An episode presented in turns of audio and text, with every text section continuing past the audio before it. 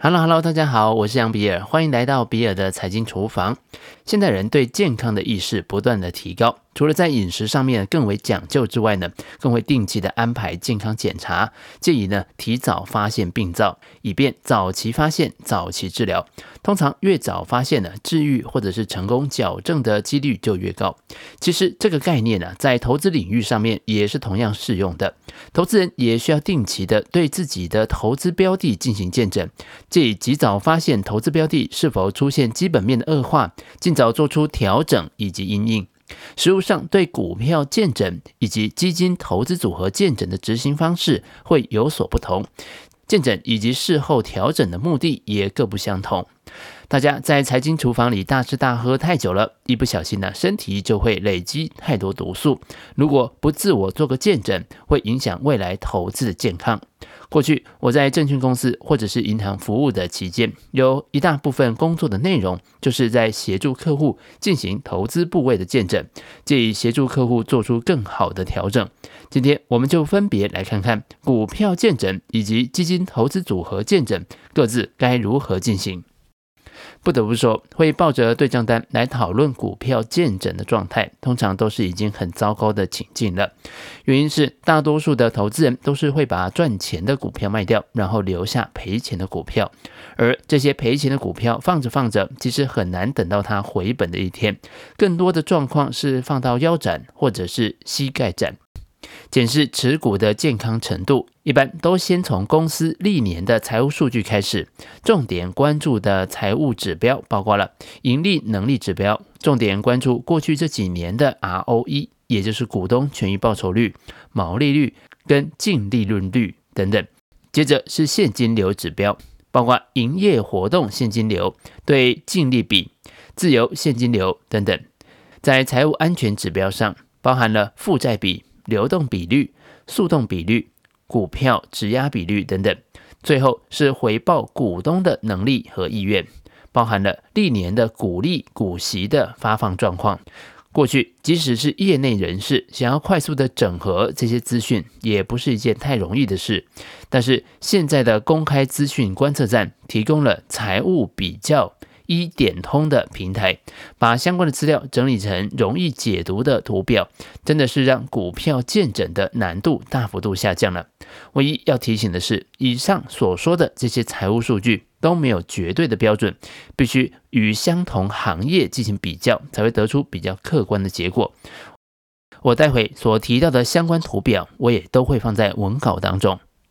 以负债比来举例，假设我们注意到新复发二五四二的负债比来到了七十九个百分点，那这表示新复发很危险吗？也未必。我们可以跟同业来比较看看，整体建材营造的负债比是六十三个百分点，但是建材营造业里面建设公司的负债比通常是比较高的，而营造商则是负债比比较低的，因此会拉低了平均水准。从股东权益报酬率来观察，新复发过去有一段时间股东权益报酬率不错，近年则持续走低，相对的也反映在股价上，没有任何突出的表现。相较于黄翔的状态，黄翔的 ROE 逐渐走出低谷，股价的动能也表现较佳。现在有了财务比较一点通，我们更应该定期体检手上的持股。此外，公司发布的消息你也应该特别留意，同时要关注对公司具有长期影响的因素，例如公司的商业模式、成长空间、护城河是否有变化等等。对于一家公司的认知，会随着资讯的增加以及个人判断能力的提升而逐渐的加深。一家你过去看好的公司，经过了长期的了解之后，你你可能就不再看好了。检视过财报或者是相关基本面的讯息之后，接下来就要思考是否要卖出。类似的股票，有的赚钱，有的是赔钱的。那到底你应该卖出赚钱的，还是卖出赔钱的呢？答案是呢，既不是赚钱的，也不是赔钱的，而是那个当初买进的原因已经不存在的。不管他是赚钱还是赔钱，讲到这里呢，有趣的是啊，如果你去问一下投资人的话呢，他们都会说，诶，其实我也不记得当时为什么会买。可能是一场餐叙，一个老朋友聊起某家公司，也有可能是一场投资的说明会，老师所提到的名单，也有可能是一本杂志所写的一些故事。总之呢，一定不是他自己觉得有什么理由应该要买。那这个啊也很正常，因为赚钱的股票啊都是自己挑的，赔钱的股票啊都是跟着别人一起买的。除了买入的条件不在啊，需要卖出以外，公司的基本面恶化也是卖出的要件之一。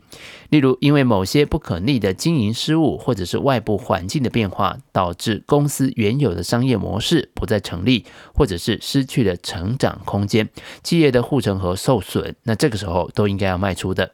举例来说啊，明义三零六零在过去啊是一档很稳健的股票，然而它主要的产品是硬碟。但是问题是，现在电脑主流的硬碟已经不再是机械式的磁盘硬碟，而是固态硬碟。那这就导致公司必须经历痛苦的转型过程，股价也就持续的疲软。其次，观察这些库存股股票的名单，我们几乎也可以判断投资人进入市场的时机。每一个时期的热门股各有各的特色。抱了三十年以上的老股民，大多呢会套在传产股、钢铁、航运或者是金融股。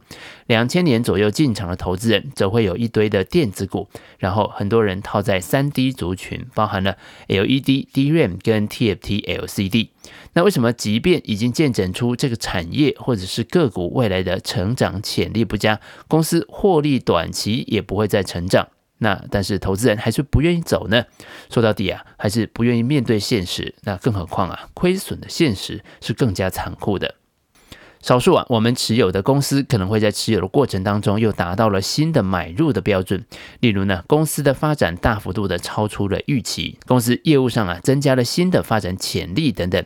少数公司在成长力道上啊，非但能够满足市场的期待，那甚至还可以超越市场期待，导致股价出现大幅度的上涨，反而更具备了更大的投资价值，出现了股价越涨越便宜的状态。当然，这主要是因为啊，市场对于公司未来的营收表现乐观期待的关系，那这个时候，即使价格已经大幅的高出我们当初买入的成本，也不代表应该要出清这档股票。只要它在当下的情境还是符合买进条件的，也还是应该要进场加码。另一种状况可能是公司的基本面没有变化，但是遇到熊市或者是短暂的黑天鹅事件，导致股价大幅度的下滑。那这个时候，假设我们检查过相关的基本面的资料以及产业的条件，如果还是满足买入的条件的话呢，不论当时的股价是否低于我们先前的成本，都还是应该要进场加码的。你会针对你自己手上的持股定期做见证吗？如果你自己持有的标的数量不多，或许你可以去找找你的父母或者是你的亲戚的，看看他们是不是愿意让你体检一下。这个其实是一个很有趣的过程。你上次检查你手上库存的基本面或者是财报是什么时候呢？欢迎把你的想法写在留言区，跟其他的听众交流讨论。以上就是毕尔的财经厨房想要提供给你的。让我们一起轻松过好每一天。我们下次见，拜拜。